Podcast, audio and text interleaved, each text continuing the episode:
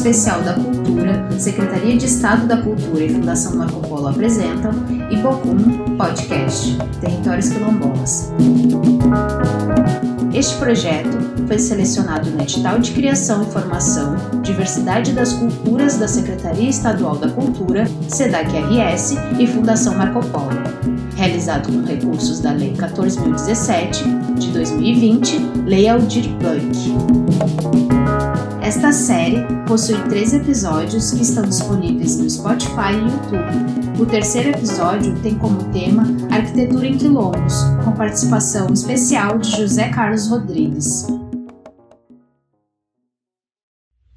Olá, eu sou a Thaís Machado. E eu sou o Charles Batista. Nós somos da Ibucum Arquitetura e Design. Este projeto conta com o apoio institucional da Frente Negra Gaúcha e do Instituto de Assessoria às Comunidades Remanescentes de Quilombos, o IACOREC. Primeiramente, agradecer a tua presença aqui, é, de falar né, que tanto para mim quanto para o Charles, tu és uma referência para nós e ficamos muito honradas né, com o teu aceite. Então a gente agradece, né, tu estar aqui com a gente, muito, muito obrigada. E para iniciar esse papo, né, essa conversa, essa troca, esse diálogo, a gente queria conhecer um pouquinho mais sobre a tua história, José Carlos. É, tu natural da onde? Como foi esse teu percurso com a arquitetura, né, essa tua conexão? O que que afloresceu, né? Do que que foi que te trouxe é, o brilho nos olhos, né, para trabalhar com arquitetura e seguir, né, um caminho um pouco diferente do que a gente aprende né, na academia. E a gente queria saber de ti como é que foi esse processo, né, esse teu percurso e entender, né, para depois a gente falar um pouquinho dos projetos que a gente tem hoje, né, que tu está desenvolvendo com o IACOREC. Mas para iniciar, quem é o José Carlos?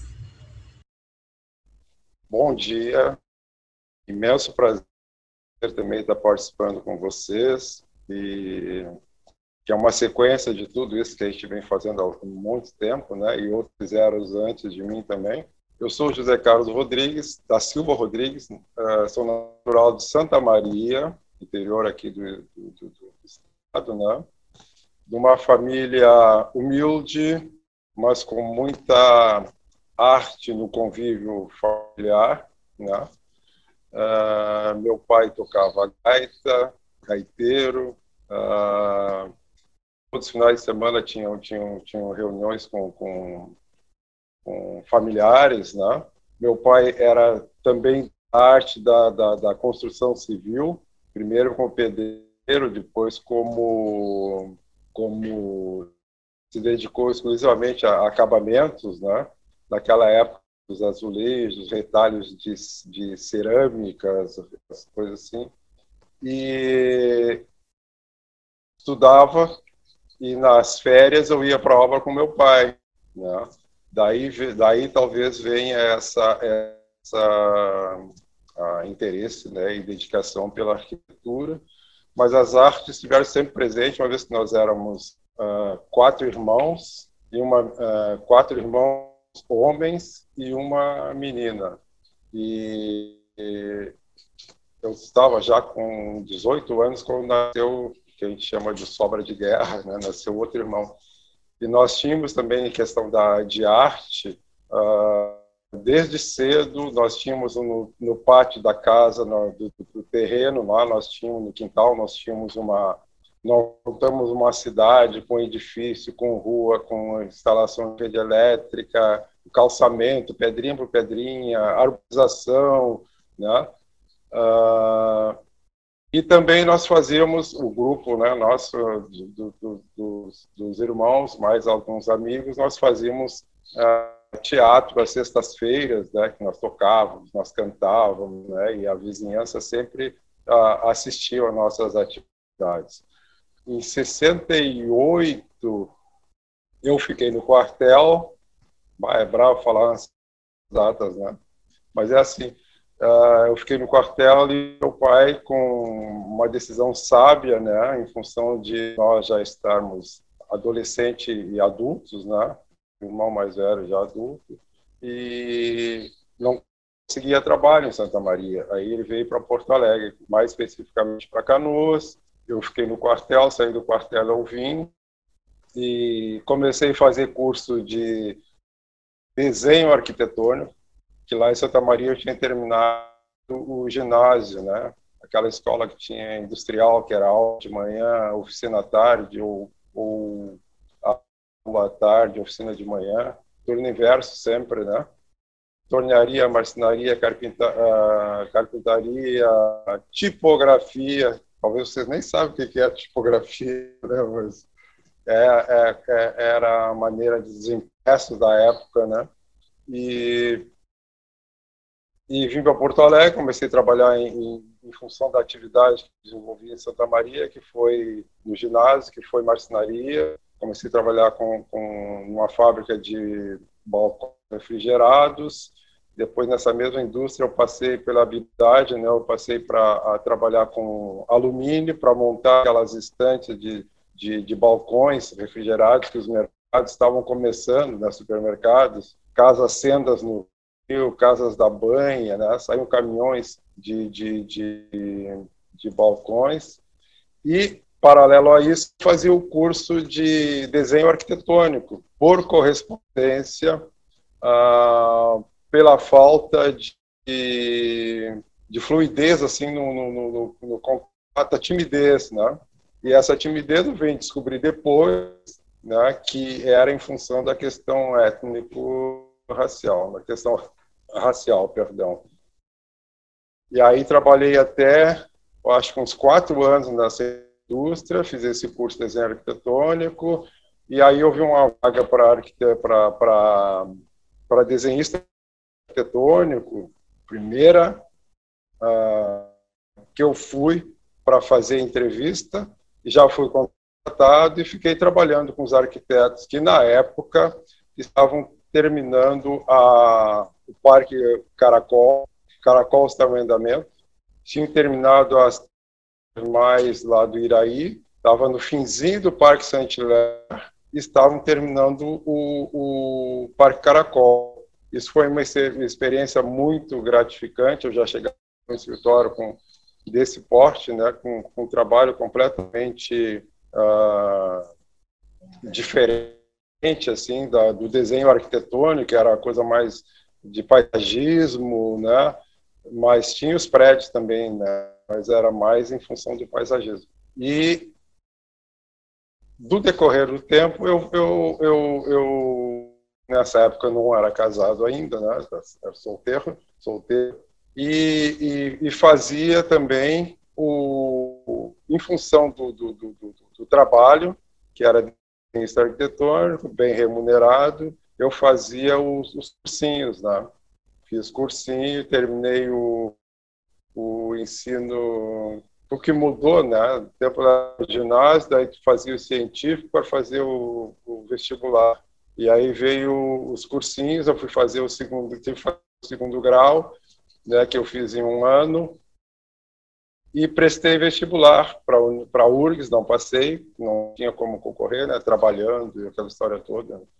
E, e, e, e, desenho naquela época e hoje também nós a nossa atividade não permite que a gente tenha a, a, a, esses horários normais né de trabalhar oito horas por dia não enquanto tem trabalho a gente está trabalhando você sabe bem como é que funciona uh, o sistema da, da, da fluidez né da arquitetura mas uh, para não me alugar muito assim Uh, aí eu fiz vestibular para a URGS, não passei, fiz vestibular para a Unicinos e fiz a universidade, fiz arquitetura e urbanismo na Unicinos.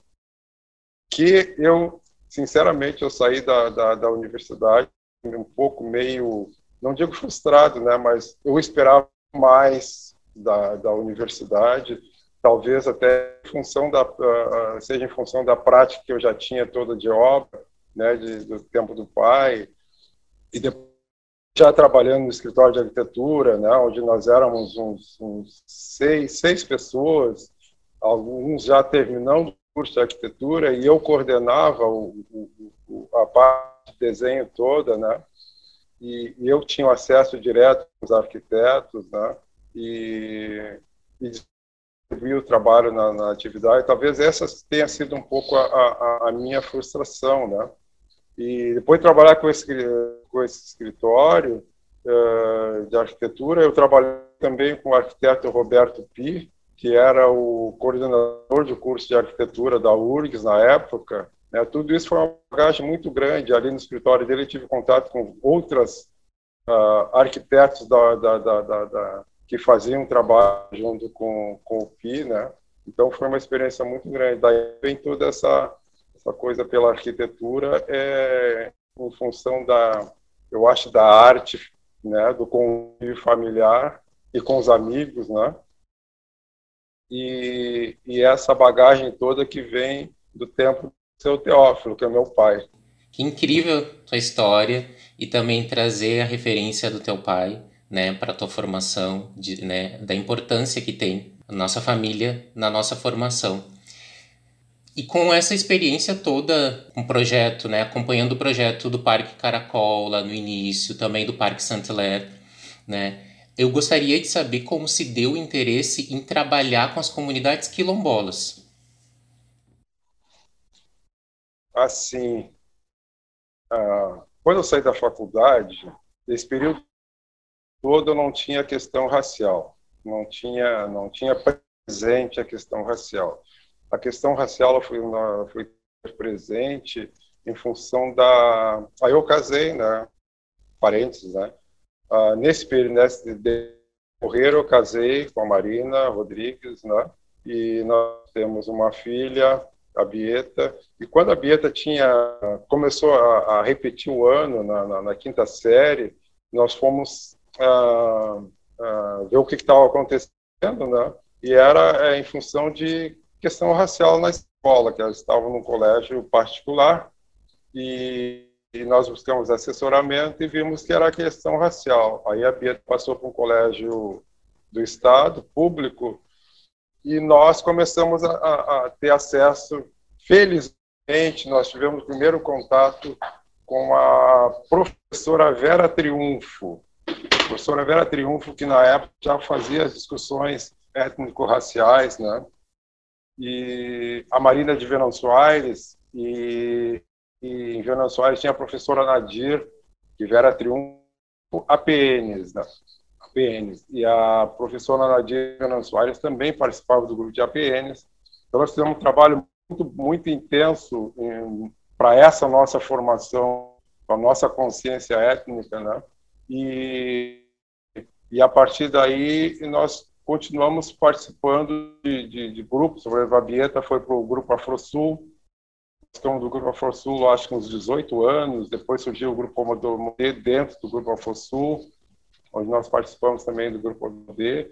E em 2000, 99, 2000, surgiu um, um, um curso para a formação de agentes para trabalhar com comunidades quilombolas, em função do artigo 68 da Constituição, né, que fala sobre a, a, a, a demarcação da, e titulação das terras quilombolas.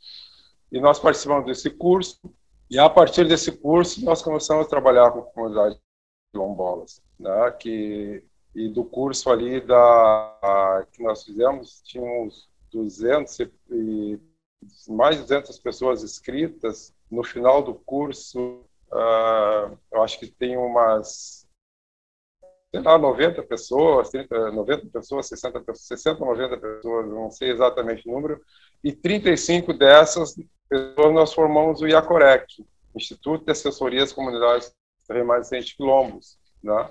E aí nós começamos com atividade intensa com, com os quilombolas. Naquela época tinha os políticas públicas, né, tinha recurso, o INCRA era, era bem, era bem, bem dotado de recursos para fazer essas, essas políticas e, e nós fizemos participação como o IACOREC, na medida em que o INCRA tinha um projeto, foi ofertado ao INCRA um projeto da, do, da comunidade negra, onde tinha uma entidade guarda-chuva e mais não me lembro exatamente o número, oito ou sete eh, entidades, para trabalhar com as comunidades quilombolas do Estado. E nós estamos com Iacorec, na época, ficou com 12 comunidades, oito comunidades.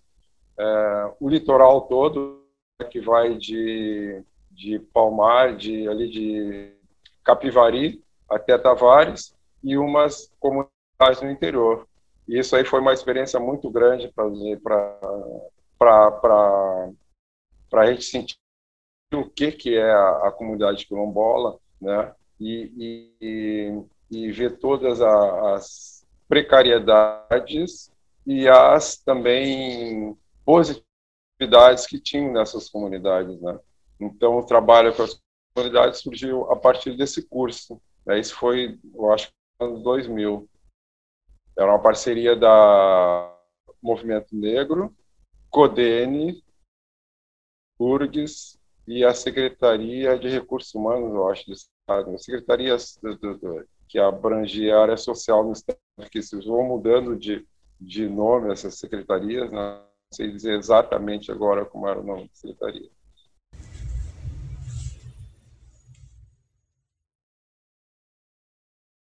Bacana. E eu acho que seguindo né, nessa resposta que tu trouxe, é, a gente queria entender como é que se deu né, esses projetos habitacionais, essa interação com as comunidades, como foi feita né, essa aproximação, se teve interlocutores ou se foi um, um trabalho mais participativo, teve, uma, teve lideranças que é, estavam é, conversando contigo ou com o Iacorec? Como se deu essa relação para pensar cada projeto, né, cada habitação? Tu poderia explicar para a gente, por favor? Sim, sim. Esse período de 2005 até 2014, 16, por aí, foi um período muito, uh, uh, muito rico assim, para os trabalhos com as comunidades, que as políticas públicas favoreciam, as políticas públicas uh, proporcionavam isso. Né? Então, nós, a partir daquele primeiro projeto que eu comentei, que circulou em oito comunidades, que na realidade não foram oito, nós circulamos o estado todo, né? até dando apoio para outras entidades também. Nós ficamos com uma, uma margem muito grande de credibilidade com as comunidades. Né? E na comunidade de, de Olhos d'Água, em Tavares, tem um, um, na época a Ocimar era um, um, era presidente da associação comunitária quilombola de Olhos d'Água, Associação Palmarinha, e ele já tinha feito um contato anterior em função da habitação, um parênteses, Nessas nossas idas nas comunidades, nós fazíamos sempre uma, uma, uma mobilização e assessoramento no sentido deles ter sempre as prioridades que as comunidades tinham, né? as prioridades. Não que a que fosse a primeira prioridade, se houvesse recurso, qualquer recurso seria para aquele, não, o recurso que vim, que, que, que, que essa eles aportariam para uma, uma das prioridades que aquele recurso, que aquela rubrica daquele projeto né, proporcionava. Então surgiu o, o, o, FINIS, né, que é Fundo Nacional de Habitação Social, só que esse FINIS, Fundo Nacional de Interesse Social, o, o, tinha a contrapartida do, do, dos quilombolas, que os quilombolas em função da renda, em função da, das atividades que são sazonais, né, área de arquitetura, um ano dá bem, outro ano não dá, é uma... Eles tentaram fazer, participar do FINI com um assessoramento da Emater e não conseguiram. Aí nós, ah, nessas interações que nós tínhamos com comunidade, ficamos sabendo, o Osimar nos comunicou isso. Na época, nós assessoramos o presidente da associação a fazer uma carta ao presidente da, da República para inserir comunidades quilombolas no, no, no, no, Minha Casa Minha Vida, surgiu depois, né? Minha Casa Minha Vida. E logo surgiu Minha Casa Minha Vida, os quilombolas também não eram contemplados, que os quilombolas não eram tratados como nem como pequenos agricultores, né? E nem como uh, como se, vou dizer assim, não eram tratados não, não, não recebiam políticas públicas como pequenos agricultores, não podiam acessar bancos também, né, para pegar financiamento. Não estou dizendo que seja uma, uma questão geral, né, que eles teriam que pegar financiamento, mas eles não tinham esse acesso em função da documentação da terra. Aí nós assessoramos o, o, o, o Ocimar, presidente da associação, a fazer uma carta ao presidente da República, e aí, no Minha Casa Minha Vida, foi criado o Programa Nacional de Habitação Rural, e esse programa contemplava os quilombolas, contemplou os quilombolas.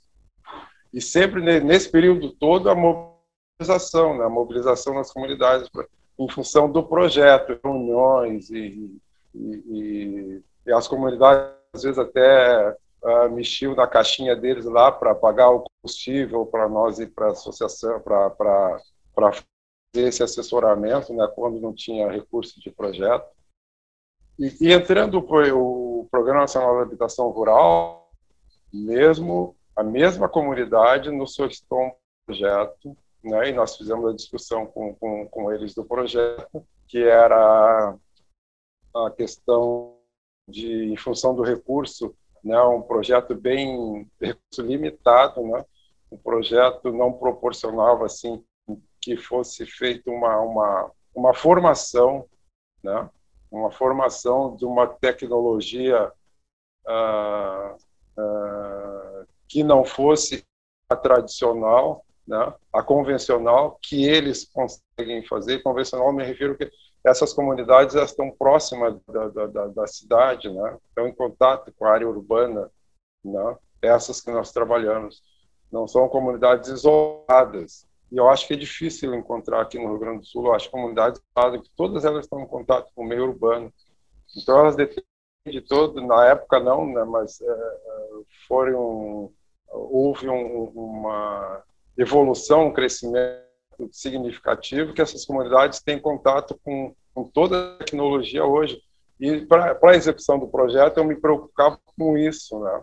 porque era função do recurso e das tecnologias e mão de obra. Né?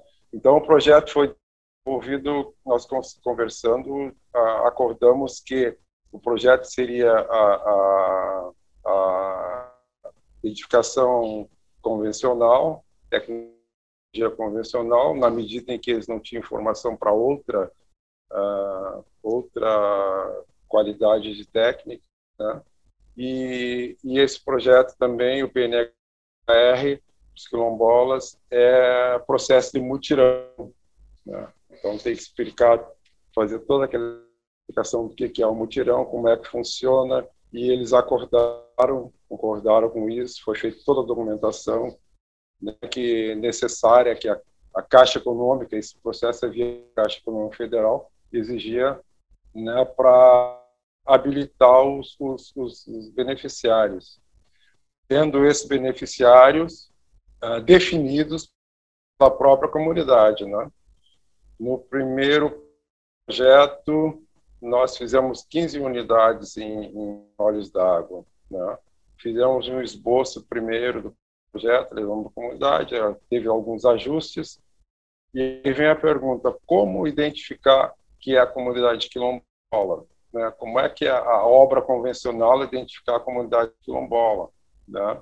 E aí que surgiu a, a, a, a ideia né, de usar uma arte quilombola né, uma arte que, que remeta, né, que remetesse às, às artes africanas, né, para ter uma, uma referência forte, né, para a comunidade. E, e aí surgiu a nossa arte, aquela que depois mais eu posso estar explicando mais tarde o, o, na sequência, né, uh, o que é a arte. Mas, em síntese, é isso o, o, o projeto veio do recursos a Programa Nacional de Habitação Rural, que é recurso do Orçamento Geral da União, né? E contemplava na época 400 reais por, imagina, 400 reais por unidade para o técnico, mais 300 para assistente social, Depois, esse é o primeiro projeto. O segundo projeto já tinha aumentado o valor, né? Nós questionávamos bastante que aquele recurso era praticamente era unicamente para cobrir os nossos deslocamentos, as nossas despesas, né? E no, a partir do segundo projeto, que nós fizemos cinco projetos, a partir do segundo já foi 600 reais para o técnico e 400 para a social, mas mesmo assim não cobre, não cobriu as despesas todas que nós tivemos né, para esses deslocamentos. E algumas comunidades contribuíram até algum recurso né, para nós podermos uh, dar sequência né, de fiscalização, de orientação. Né. Foi um projeto interessante. É, José Carlos, tu falava então sobre como foi né, o processo de criação né, dos projetos habitacionais e também sobre uh, essa distinção né, de alguns quilombos, né, porque eles têm como contato direto com o meio urbano. Né? Uh, mas qual o, o significado que tinha esses elementos que, você, que tu começou a propor né, para os projetos, né, que eram elementos gráficos uh, usados nas fachadas né, das edificações. Como se deu o teu processo de pesquisa e se no já no primeiro projeto, né, que foi na comunidade de Olhos d'Água, em Tavares, esse, essa, essas artes também já estavam uh, nas fachadas. Bem, vou fazer um parêntese para que, que faltou eu, eu comentar antes, que no primeiro projeto o valor para a edificação das unidades né, eram 12 mil reais. Isso lá em 2008, 2009. Já no segundo projeto, o valor já passou para 28 mil reais. Insuficiente também né, para fazer a, as habitações. A, a, com relação à pergunta, na, nas comunidades não tem nada, não tem em aspectos assim, sem ser aquela questão mais urbanística, né? Do que que o pessoal usa para fazer a cerca, as, as cercas, o, o, né? o pátio, o quintal, né? Uh, o fechamento da horta, é mais essas, mais assim que as, as unidades habitacionais na maioria delas, eram casas uh, dessas pré-moldadas de madeira que duram, ou duravam, ou duraram quatro, cinco anos e depois fica meia, né? Então, a maioria delas eram assim, ou construídas por eles mesmos, né? Comprando madeira e montando, assim. Poucas habitações de alvenaria, né? Mas as, as de alvenaria, todas elas convencionais, assim, não tem nenhuma que tenha nessas comunidades que nós trabalhamos, né? É claro que se for mais para o interior, uh, mesmo assim nós tivemos São Cepé, interior de São Cepé, 60 quilômetros do centro da cidade, e já encontrava casas mais tradicionais, né? Até pelo convívio das pessoas, das fazendas, tudo na volta, né? Então, a partir da, da, da, definição do projeto, nós começamos a pesquisar o que fazer para ter essa diferenciação. Né? E acordamos que com as adincras, aí eu cheguei às adincras, né? que são símbolos ah, das, das, mulheres das comunidades é, indebelles ali no, na África do Sul, tem o plano da costa, da costa do Marfim, e essa pesquisa se deu em, em função de. Uh, eu, eu, me dei conta das adincras e, e comecei a pesquisar né, trabalhos acadêmicos, livros, né, que tive acesso, e, e defini. Aí eu defini uma arte né, e, e levei para os quilombolas.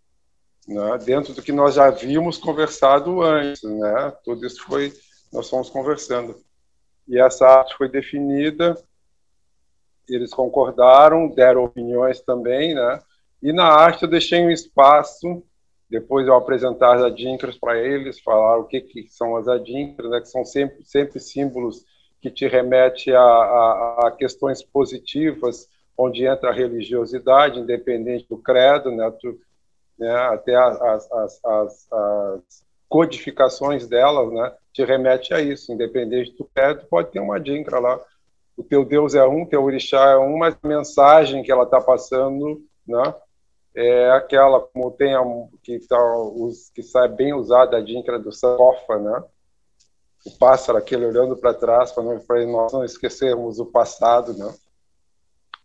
Uh, não vivemos o passado, mas o passado está em nós, como diz Paulinho da Viola, né? E, e aí nós criamos essa arte. Aí a arte tem uh, duas pirâmides laterais, né? Pirâmides de, de lado, assim, laterais. Um triângulo em cima, que esse triângulo superior significa que as forças dos, dos as energias dos teus deuses, teus orixás, teus, né? Aquilo que tu acredita está chegando naquela unidade habitacional. Tem um círculo logo abaixo que significa universo, né? Isso através do universo todo. E embaixo tem um, um, um triângulo também, um triângulo no, no, com, a, com, a, com, com, é, vértice para cima, esse triângulo indica que a comunidade, que aquela unidade, aquela família está receptiva a todas as energias positivas que estão chegando do triângulo invertido que tem em cima, não? Essa simbologia e as pirâmides laterais, né, significam equilíbrio, né, buscando equilíbrio na família.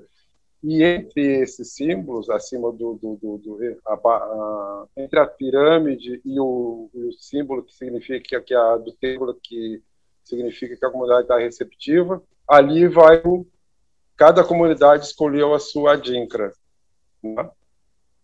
Tem tem símbolos que, é, é, por exemplo, a paz a paz está conosco, né? Outro dá boas-vindas para quem chega na casa né? Essas traduções assim. E as cores, as cores, a própria, a, o próprio beneficiário, a própria família do beneficiário escolheu as cores, né? E, e nós só orientávamos quando, pô, essa cor combina com isso, combina com aquilo, né? Mas dificilmente a gente teve uma, não, essa cor não combina, né? Até em função da de várias várias uh, esboços que nós fizemos, né, croquis que nós fizemos, levamos para para a comunidade, para a comunidade visualizar, né, e, e, ter essa certeza assim que não é isso que eu quero. Então ficou muito bonito e, e, e o interessante é que de casa para casa tu vê uma uma diferenciação assim de cor, né, que as, cada beneficiário, cada família beneficiária escolhia, né? Então dá um, um, um, um, um aspecto muito muito bonito e, e, marcante assim, né? Tu viu aquela casa lá? Normalmente eles escolhem uma cor berrante, né? Tem uma que é um, que eu achei uma graça assim, que é um lilás, que é da casa da Jose no quilômetro do Limoeiro. Lilás, aí nós fizemos a, a, a, arte com branco e ela escolheu uma uma uma uma dinkra, né? Bonita também. Elas todas elas são bonitas, mas a mensagem, tudo não saberia dizer agora que eu não lembro, não. Mas ficou muito bonito. E, então tem várias várias situações assim. Os próprios quilombolas pintando artes, né? Pintando as artes, pintando as casas, já que era mutirão, né? quando chegava no finalzinho do projeto, eu digo, olha, se nós nos reunirmos aqui, fazer uma equipe para fazer isso, uma equipe para fazer aquilo, o negócio não vai funcionar. E realmente funcionou assim, né? Um trabalho em, em, em, em trabalho em, mutirão e equipe que funcionou muito muito legal em algumas comunidades. Em outras teve problema em função da da, da, da própria subsistência da, da, da comunidade, que às vezes o, o homem Normalmente o homem sai né, para trabalhar nas fazendas, granjas, lindeiras ou até fora, né? Mas esse foi o processo da criação. O interessante disso também das Dincras, é, é, é, desse, da, da, criação da arte, que eu tive acesso a vários uh, trabalhos acadêmicos, né? tudo na pesquisa do, do, pelo Dr. Google aqui, né? Vários trabalhos acadêmicos em função das adinkras, e eu não, te, não, não localizei um, um, livro da professora Elisa Larkin, que é a diretora, coordenadora do IPAFRO, né? que ela tem um trabalho muito interessante sobre adinkras. E, e eu fui ter acesso ao livro dela após todo esse trabalho, né? E o livro dela é completo, né? E, e, não não me dei conta também se nas bibliografias dos trabalhos acadêmicos que eu vi tinha alguma referência a esse a esse livro, né? Eu estive no Rio agora uns 20 dias atrás e fui uma visita ao IPAF, estava comentando isso com a professora, né? Que impressionante que eu não não tive, não não acessei, né? Não não não caiu da pesquisa toda, não caiu o livro, mas foram todas pesquisas muito interessantes até com encontrei pesquisas de africanos mesmo, né, sobre adinkras e pesquisa de estudantes e, e, e, de doutorado aqui nosso, né, brasileiros. Legal, José Carlos, é interessante, né, ver todo esse percurso, esse processo também é, de identificar, né, de, de trazer a estética para essas edificações. acho que é muito importante para a gente retomar também, né, uh, essa ancestralidade, esse, essa cultura, né, que é nossa e que, enfim, por, por essas questões que a gente já conhece, né, que foram, foram nos tiradas. Uh, a gente está indo já para o final, né, da entrevista. Mas uh, muitas das perguntas que a gente tinha para fazer tu já foi respondendo, né, ao longo da tua fala. Mas uma coisa que a gente tem é, dúvida, né, enquanto jovens profissionais e também pensando, né, as pessoas que vão acessar esse conteúdo rico que a gente está fazendo hoje, é de pensar é, através, né, do nosso conhecimento enquanto arquitetos urbanistas, como pensar, né, essa essa assistência, essa esses projetos de habitação é, para comunidades quilombolas ou então né, para comunidades indígenas, povos tradicionais, é, o que a gente precisa interiorizar para poder né, externalizar um, um, um, projeto bacana, como se dá essa comunicação, né, esse elo com essas comunidades. E tu, tu havias falado também sobre a questão né, das políticas públicas que estavam vigentes né, na época desses projetos. É, como deslumbrar né, um futuro em que a gente consiga acessar é, certas ferramentas é, e colocar em prática né, esse conhecimento que a gente tem, é, também vinculado né, essa questão é, também mais uh, até mesmo ideológica, digamos, né, nossa enquanto profissionais pretos e que querem né, é, compartilhar um pouquinho do que a gente foi uh, conseguindo agregar durante esse período da academia e pós enfim, é, vários é, pensamentos que me vieram aqui que ainda me atravessam e que eu não tenho resposta, mas eu acho que tu poderias compartilhar com a gente um pouquinho dessa estratégia mesmo, né, da gente estar tá se colocando enquanto profissionais que querem contribuir para uma certa mudança.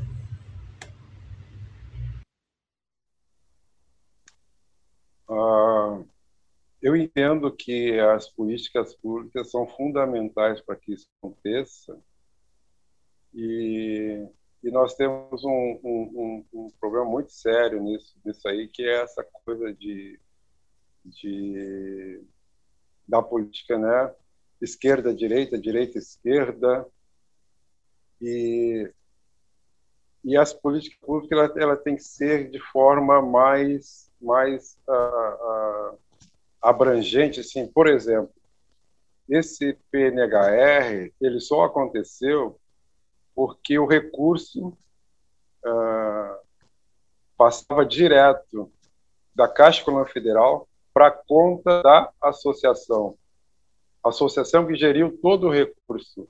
Associação que, né, quando o recurso vem e passa por uma prefeitura, vocês não têm ideia o que, que é a complicação que dá nisso. Né? Porque em função desse, dessa coisa, esquerda, direita, esquerda, direita, uns, ah, os quilombolas é prioridade, o outro quilombola né, tem recurso em prefeitura que fica, não sei se eles usam para outras atividades ou são devolvidos, né? E, e, e tentando visualizar uma, uma questão futura, além das políticas públicas serem direto eh, direcionadas para essas comunidades, uh, seria o caso também de tentar uh, uh, conseguir uma, uma, uma brecha, alguma coisa, algum, com, as, com, as, com a iniciativa privada, com, a, com as uh, empresas, grandes empresas. Né? Agora, no período de pandemia, quantos projetos foram eh, liberados editais, mas não para esse tipo de atividade, né? Não para esse tipo de, de, de, de, de construção material, mas para a área da cultura. Claro, tem as pessoas, né, cultura, tudo é cultura, né? Muita gente vive de cultura, mas a questão habitacional também poderia ter alguma, alguma ação nesse sentido, porque a, a habitação é saúde, né? Fazendo um parênteses, quando nós estávamos discutindo o projeto para fazer com que as pessoas de mais idade, né, as pessoas mais idosas na nossa comunidade entendessem que o banheiro do lado do quarto dela é um, entre aspas, não vou dizer privilégio, não é privilégio, é um direito que ela tem, aquela, aquele conforto, né? Tá o banheiro ao lado do quarto dela, já está com idade avançada, tem problema de mobilidade, tem a questão de sair na, na, na rua, no sereno, sei lá, então, isso foi, foi, foi um, tinha pessoas que não, teve uma pessoa que foi difícil convencer, e depois, no final, em função até da própria família, ela entendeu que realmente era. Né? Teve uma época que aqui teve uma política pública, não sei se foi do Estado, em que fazia um módulo de banheiro para cada habitação, né? Só que o módulo do banheiro era colocado fora da casa. A pessoa de manhã, de madrugada, ela tinha que levantar do quarto dela, fazer toda aquela caminhada, sair na rua para ir no banheiro. Né? Então, esse é o, tipo de, de, de política que, ah, uma crítica aqui, né, que é feita de gabinete, né, que não ouve a comunidade, chega com um pacotinho pronto e larga ali, não é isso. E, e, o que nós precisamos é ter a voz dessas comunidades. Comunidades, como diz o Alfredo Wagner, é ser os autores, atores principais disso. Nós só somos uma ferramenta que vamos auxiliar né, nessa, nessa busca né, de, de ter de, de, dessas pessoas, essas famílias, terem o conforto que merecem. Né? E aí vem, entra também a questão da habitação, né? Por que, que não fez uma, uma casa de taipa, uma casa disso, mas como uma casa de taipa, com toda a tecnologia que tem hoje, os quilombolas têm que ter acesso a todas as tecnologias. Agora, em pandemia, tem quilombola fazendo live da sua própria residência, né? E tem a questão também da saúde, né? Dos materiais que vão ser usados, empregados, né? E, então, eu vejo, eu vejo por aí. É nós estarmos uh, uh, bem consciente da situação que estão as comunidades, né? esse, esse processo de, de, de, passar uma confiança ética para essas comunidades, né? não é vai lá, faz um trabalho acadêmico e desaparece, nunca mais volta, né? Isso acontece, já participei de várias situações assim, né? Mas a, a, a, nós, como grupo, e a Coreia temos essa essa credibilidade em função disso, né, de manter o respeito, né, a, a, a confiança e essa postura ética sem desviar um milímetro do que significa postura ética, né. Agora, não sei se vocês viram, deve estar sabendo que abriu no, no a Chacal de Minas Gerais, não, de Goiás, tem um concurso aberto para unidades habitacionais quilombolas, né? As quilombolas de Goiás. E eu fico pensando, comunidade de Goiás, são regionais e têm as suas especificidades, cada comunidade, cada, cada região, né? Eu fico pensando como foi feito o, o, o, o, o programa para esse edital, né? Se visitar as comunidades, se, se perceber o que, que a comunidade tem. Eu não acessei o edital ainda, né? Estou com todo aqui para acessar o edital. Mas isso para essa experiência que a gente tem circulando em todas essas comunidades, é fundamental né, que tenha a voz da comunidade naquilo né, que, a, que a Thaís, que o Tyler, Charles, que o José Carlos vão projetar, tem que estar a cara da comunidade. Né? Esse projeto que nós fizemos aqui no, no estado, como é, é, é regional, nós apresentamos em várias comunidades e, e, e em função do primeiro, no primeiro projeto, várias comunidades foram visitar aquelas, aquele projeto em andamento e praticamente o módulo ficou o mesmo, com algumas diferenças de, de textura, coisa assim, né? De, mas funciona. Agora, para fazer um projeto para Goiás, eu tenho que estar sabendo como são as comunidades de Goiás. Está entendendo o que eu estou querendo colocar, né? E isso é um processo que se dá no campo, não é só tu lendo ali, vendo a foto do.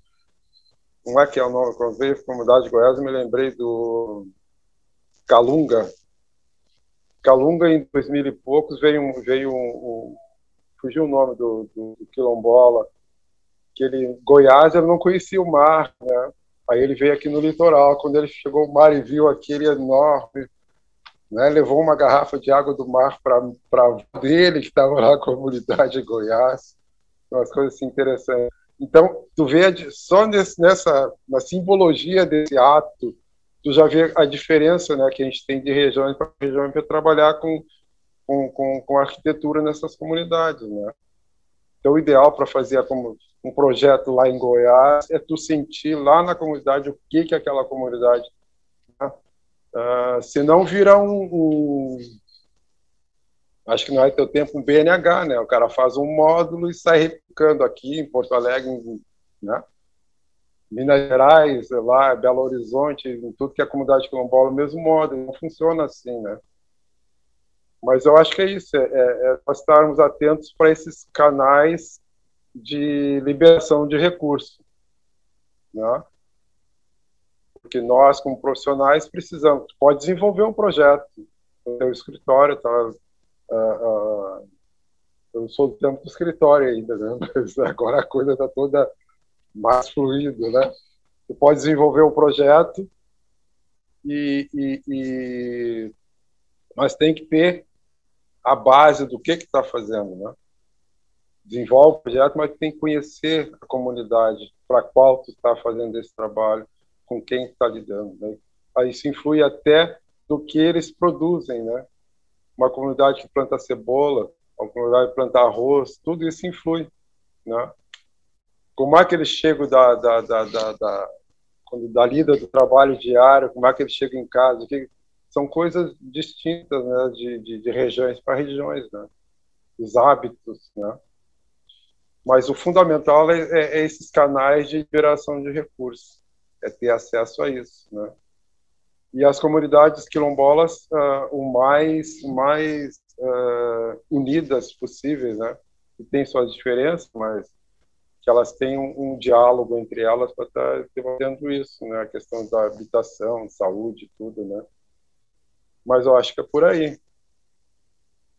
Na medida que a, a vivência com essas comunidades, a gente não está lá o dia todo, né? a gente não está lá o dia todo. A gente tem, então tem que aprender como é que elas vivem, tem que conviver, né?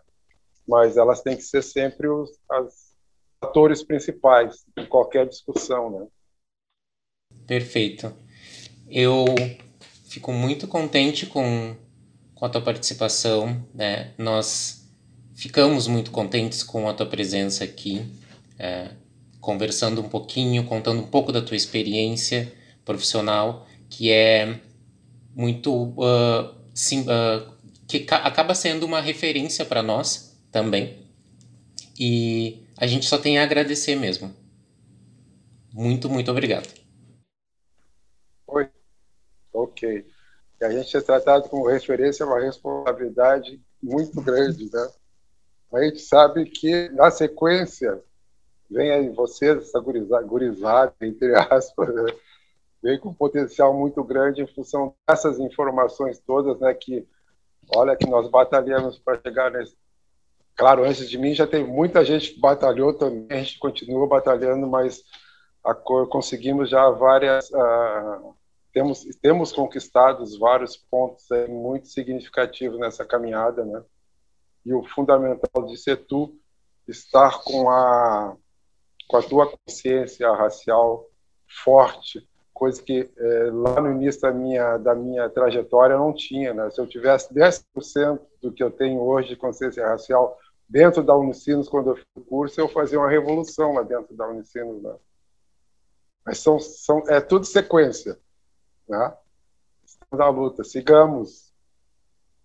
Muito obrigado pela, pela oportunidade eu fico orgulhoso de poder estar passando para vocês algumas informações e aprendendo com vocês também, né?